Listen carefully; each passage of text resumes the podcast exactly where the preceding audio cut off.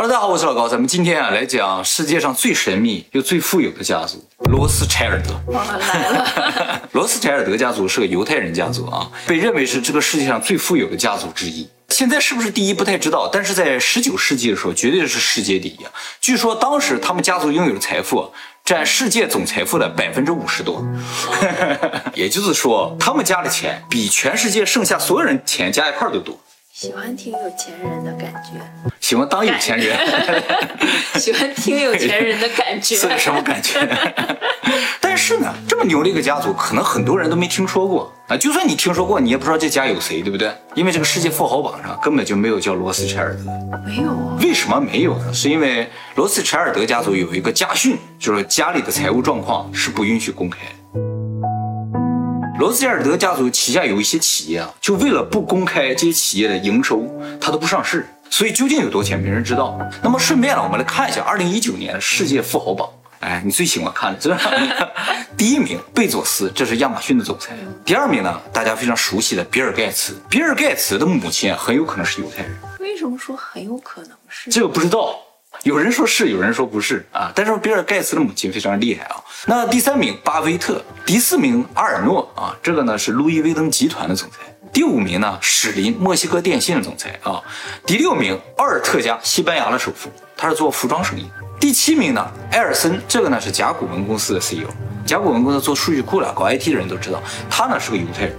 第八名扎克伯格啊，Facebook 的总裁，哎，犹太人。他是犹太人？其实他属于犹太裔啊。哎，第九名彭博，这个呢是美国彭博集团的创始人，他也是犹太人啊。第十名佩吉啊，这个是谷歌的老板，犹太人。那么罗斯柴尔德家族呢就不在这个富豪榜里面，但为什么是世界上最有钱的家族？他究竟有多钱嘛？据说啊，他目前的财富啊是比尔盖茨的六百倍到八倍，那么多，哎，六百倍，也就是说他一家的钱啊比这个富豪榜前五百加一块也多。那么这个罗斯柴尔德家族究竟为什么这么有钱？是不是祖上有钱呢？其实完全不是，他是从贫民窟里出来。罗斯柴尔德家族的发源呢，是在德国法兰克福的一个犹太人聚居区。就是我以前也讲过，犹太人啊在欧洲啊特别不受待见，所以呢，在德国呢，这个犹太人就被单独的、强制的安排在这一个地方居住。那么罗斯柴尔德家族呢，就是这个聚居区里边一个非常普通的家庭。以前啊，这个犹太人都没有姓儿。所以罗斯柴尔德这个姓啊是他们家族自己起的。罗斯柴尔德的意思啊是叫红色的盾牌。他们家原先门上有个牌子红色的，所以就叫这个名字。据目前了解，罗斯柴尔德家族啊在这个聚居区里至少居住了三百年以上，而且住在同一个房子里。这个老房子啊面积只有十几二十平，但住了三十多人。怎么？对，我不知道怎么住的，就三十多个人都住在那个房子挤在里边，你说有多穷？是有多穷的问题，怎么住？就摞着住呗，所以叫罗斯柴尔德。那么就在这个房子里，一七四四年的时候，诞生了这个罗斯柴尔德家最重要的一个人啊，这个人叫迈尔阿姆希尔罗斯柴尔德。迈尔啊，在二零零五年的时候呢，被福布斯评为历史上最有影响力的商人之一，也被评为叫国际金融业之父。哎，可见他在金融上有多大的成就啊！那么这个迈尔在二十岁的时候开了一家公司，叫罗斯柴尔德商会。那么这个商会主营业务啊，都跟货币相关，就是货币的兑换呢、贷款呢，还有就是古币的贩卖。在十八世纪的时候，欧洲那边全都是些小国家，有个城堡可能就是个国家。这些小的国家都生产自己的货币，为了区别和别人的货币呢，啊，都设计的特别有个性，特别好看。但是这些小国家有些可能很快就被别人吞并了，所以这个钱就变成古币了。而且呢，有些钱啊，艺术价值非常的高，所以就很多人收藏这个东西。特别是在欧洲的时候，你说贵族阶层收集古币属于一个非常普遍来说。再加上这些钱嘛，种类特别多，所以就特别需要兑换钱币的这种钱庄。哎，罗斯柴尔德就是干这个。那么迈尔在做古币生意的时候，就认识了当时的一个将军啊，叫埃摩里奇。那通过这个将军啊，他就认识了当时一个非常了不得的人物。是当时黑森选后国的继承人威廉王子。选后国是什么意思？就是这个国家的国王吧，有机会来选，比如说德国的国王或者法国的国王候选人。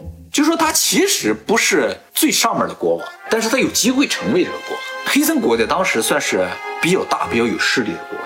这个威廉王子啊比迈尔大一岁，他呢就特别喜欢收集古钱，然后罗斯柴尔德啊就把自己收藏最好的古钱就卖给了威廉王子，威廉王子自然就很开心啊。这一来二去啊，威廉王子就和这个迈尔关系就处得相当不错。后来迈尔啊，为了讨好这个威廉王子，就到处去搜集这个古钱。威廉王子也越来越开心，之后呢，就把迈尔啊任命为自己的叫御用商人，就允许他进入宫廷。在那个时候，其实像犹太人，社会地位特别的低，是根本不可能进入宫廷。他一下子和其他犹太人就不一样。而且迈尔，很快就开始利用自己就是御用商人这个地位啊，就开始扩大自己的声誉。后来呢，到了一七八五年的时候呢，威廉王子父亲啊，弗里德里希二世呢就死掉了。于是威廉王子呢就继承了父亲的领主之位，成为了威廉九世。后来啊，改成了叫威廉一世。为什么？就是他的成就比他父亲要大，所以他就牛了，他就成为了威廉一世。而且呢，他得到了他父亲全部的遗产。这个遗产呢，号称是当时欧洲最大的一笔遗产。那么这个时候呢，迈尔也已经四十岁了，有了五个儿子，这五个儿子也都被他培养的非常的好，全都是特别优秀的商人。那么威廉继承他父亲的这个领主之位之后的一七八九年时候，爆发了法国大革命。这个法国大革命啊，很神奇，他们特别强调就是承认犹太人的人权，所以呢，这个法国大革命是得到犹太人支持，很有可能呢，他就得到了这个罗斯柴尔德家族的支持，因为罗斯柴尔德家族到一七八九年的时候，已经在宫廷里干了二十几年了。相当有钱。那么这个法国大革命啊，其实实质上是由光明会主导的。怎么知道了呢？啊，就是这个法国大革命啊颁布了一个叫《人权宣言》，这个人权宣言上面啊就有共济会的标志。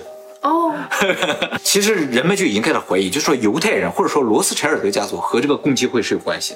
那么这个法国大革命爆发了之后呢，这个迈尔啊就担任了这个黑森国和英国之间的这个贸易的重要的职务，也赚了很多的钱。那么法国大革命结束之后呢，到了这个一八零一年的时候，威廉啊也已经很老了，于是呢他就把自己大部分的资产都交给了迈尔，为什么？由他来替他就是做投资啊，由他来掌管。其实黑信托一样啊，对对，就像信托一样。那么这个迈尔也完全没有辜负威廉，运用他的资产投资。这个投资主要就是放高利贷，就贷钱给这些打仗的小国。你战争的话，肯定需要用钱啊，你要买枪买炮，要雇佣士兵之类的，所以需要大量的钱。他就负责贷款，赚了很多的钱啊。他能要回来吗？能，他把钱同时借给战争的双方，那就对冲了呗。不是对冲，你要赢了话，你肯定就要还给我更多；你要是输了的话，我用你的债务来换一些其他的东西，比如说我要你的土地，比如说我要你的一些权利啊什么之类的。你输归输，你肯定还是有你的价值所在的，所以他双方他都不亏。而且呢，他在威廉家干了这么多年，就认识了很多其他的领主。这领主也看到说这个迈尔这个人啊。投资相当厉害，于是呢，都请迈尔来给自己参谋参谋，看看我们该怎么投资啊。所以很快呢，迈尔就成了上流社会的投资顾问。他这五个孩子当中啊，他最得意的就是三儿子。在一八零四年的时候，他就派他三儿子去英国伦敦，自己去创业去了。那么迈尔呢，在一八一二年离世了，享年六十八岁。他死了之后呢，他其他儿子也陆续的离开这个法兰克福，到整个欧洲各个地方去创业。大儿子呢留在了本地法兰克福，二儿子呢到了维也纳，四儿子卡尔呢去了意大利最大的城市那不勒斯，这五儿子就是最小的儿子去了法国巴黎。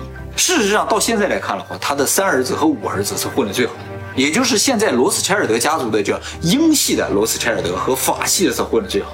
现在法系的罗斯柴尔德的掌门人呢是第五代掌门人，叫做戴维德罗斯柴尔德。那么这五个孩子当中啊，混得最好的就是三儿子去英国伦敦的，也是英系的创始人，叫纳坦罗斯柴尔德啊。他在一八零四年去伦敦的时候，从做这个棉布生意开始，做了几年，非常的成功，然后就开始投资证券，没有几年时间就成了证券里边响当当的人物。其实啊，他在英国伦敦混得这么好的主要原因呢，还是这个威廉王子。威廉一世由于和这个法国皇帝拿破仑关系不好，所以逃亡到了英国伦敦。他带着大笔的钱到伦敦了之后啊，那肯定就对这个三儿子特别照顾，所以三儿子很快就发展起来。其实到这个迈尔罗斯柴尔德死为止吧，罗斯柴尔德家族是挺有钱的，但是也没说富可敌国。那什么事儿让他们一下富到没边儿了呢？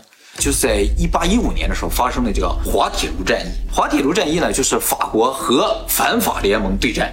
反法联盟的主导是英国，其实就是法国和英国对战。英国打仗的话，那像英国国内的那些财阀啊，或者有钱人啊，都会买一些国债。一方面呢，可以支持一下自己的国家；另一方面，就是一旦英国打赢了，他们这些国债就涨了嘛，自己就发达了啊。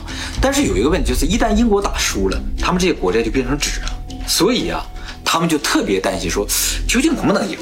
就说一旦形势不好，就尽快赶紧卖掉。所以呢，大家都在盯着战场那边的消息啊。当然，罗斯柴尔德家族呢，当时也拥有大量的英国国债。当时这个年代啊，因为没有电话，也没有电报之类的，战场上的消息要传回国内啊，需要通过鸽子啊，或者用人力的啊，所以还是有一个时间差的。那么就在所有人都在等待战场上消息的时候啊，这纳坦罗斯柴尔德做了一件事情，他开始大量的抛售英国的国债。这时候，所有持有国债的人就特别不安，因为这个罗斯柴尔德算是当时投资非常有名的人，他开始不停的抛售国债，所有人就开始怀疑，说是不是他提前得到消息，英国要输，于是大家都跟风开始抛售，结果这个国债就一落千丈。其实，在这个时候，纳坦在另一边默默的吸收这些国债。当国债全部收完之后，战场上传来消息。英国战胜，这一下子，这些卖掉国债的人就赔了个底儿朝天。收了国债的纳坦呢，就一夜暴富了。据说他个人资产一下翻了两千五百倍。就因为这个事儿吧，英国当时好多的财阀都破产，一下子罗斯柴尔德家族就成为当时英国最大的财阀。那些富豪不恨他吗？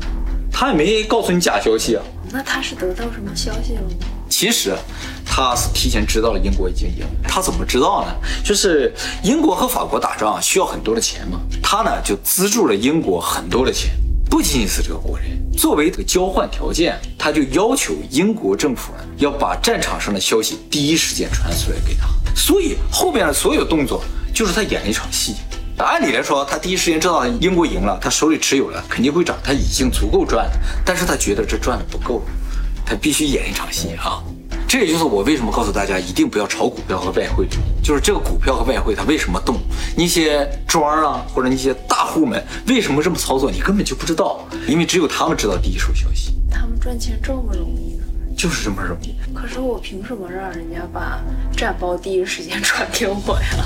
那就需要人脉关系，你知道？哎，不仅得有人脉，你得知道怎么利用这个消息。那他们就稳赚呀。其实就这么一个，所以后来罗斯柴尔德家族在整个欧洲干的事就是这个事儿不停的翻版。你有时候欧洲各个国家不停的打仗，他就不停的去参与这种国债的买卖啊。所以就很多人说罗斯柴尔德家族其实发了很多的战争财。对呀。那么罗斯柴尔德家族就凭这个滑铁卢战役这一下子挣这些钱啊，就直接入股英格兰银行，成为了英国中央银行的最大股东。在当时，英国是世界上最强大的国家。也就是说，罗斯柴尔德控制了这个世界上最强大国家的货币发行权和管理权。那么后来呢，英国又在美洲建立了美国，罗斯柴尔德呢也很自然的成立了美联储，也就是现在美元的发行机构。我们上次讲比特币的时候提到说，美联储啊其实是由三大家族控制的：罗斯柴尔德家族、洛克菲勒家族，还有摩根家族。其实摩根家族和洛克菲勒家族，以及美国的钢铁大王卡内基家族，都是罗斯柴尔德家族一手扶植起来的。所以现在美国呢，也很有可能就是罗斯柴尔德家族控制，不是特朗普控制。那么他们为什么这么喜欢控制一个国家的货币发行权？其实是因为这罗斯柴尔德家族啊有一句古训，这句古训呢来自于这个迈尔罗斯柴尔德，就说如果给我一个国家的货币发行权和管理权，那么法律是由谁制定的就不再重要。也就是说，他认为啊，只要控制了货币，就控制了一切，甚至控制了法律。那现在比特币这些出来了，他们不就？没错，所以我们在比特币那个影片也说了嘛，他们很快也就开始发行自己的虚拟货币了。呃，也就是说呢，实质上罗斯柴尔德家族呢一直在遵循着这个原则，不断的去控制这个世界上他们能够控制的所有国家的货币发行权。据推测啊，这个世界上大部分国家的中央银行其实都有罗斯柴尔德家族的入股，但是呢，有几个国家不在其中，就是中国、俄罗斯、古巴、叙利亚、伊朗和北朝鲜，剩下的国家基本上都有他们的股份。再加上他和共济会的这层关系，所以人们才说共济会、光明会有可能是实质上控制这个世界的组织。其实罗斯柴尔德的老婆我们一直没提，他老婆说过一句名言：如果我的儿子们不希望这个世界上有战争，那么这个世界上就不会有战争。这婆婆好吓人啊，相当恐怖的。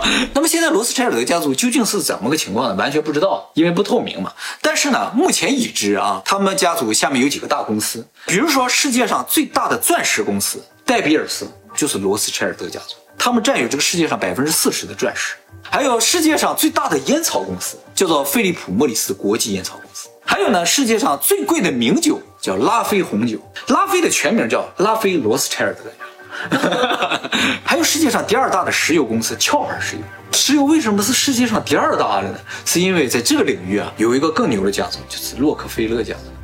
然后还有世界上最大的投资银行高盛集团，还有世界上最大的媒体路透社、纽约时报、谷歌、迪士尼、可口可乐和麦当劳。百事呢？百事不是，这也就是为什么麦当劳不卖百事可，只卖可口可乐，因为它俩是一个集团。所以可以说啊，我们整个生活就是在罗斯柴尔德家族里面。YouTube 也有。哎，没错，我们现在正在为罗斯柴尔德家族工作，所以大家也明白说，想成为世界首富的唯一方法就是嫁给罗斯柴尔德 没错 没错。哎，我们讲完罗斯柴尔德之后呢，我们再重新来看一下美元上这个金字塔啊。这个金字塔啊，其实象征了就是我们的社会，上面那个尖儿是一层，下面这个半截的金字塔呢分为三层，最底下一层就是我们这种普通老百姓，中间一层是政府，比政府再高一层的。也是最接近顶尖这层的是大集团，所以政府其实是为财团服务的，我们是为政府服务的，政府是管理我们的，财团是管理政府的，而上面这个尖儿呢，就是罗斯柴尔德家族。你没发现这个尖儿飘在上面吗？意思也就是说，罗斯柴尔德家族是脱离于社会而高于社会的存在，不是他们过得开心吗？肯定很开心。想象世界上百分之四十的钻石都是他家的，他想戴多大就戴多大。哎，你知不知道希尔顿和第八代罗斯柴尔德结婚的时候戴那个钻戒有几克拉？多少克拉呀？八克拉。那不大呀。哎，人家就是这么的低调。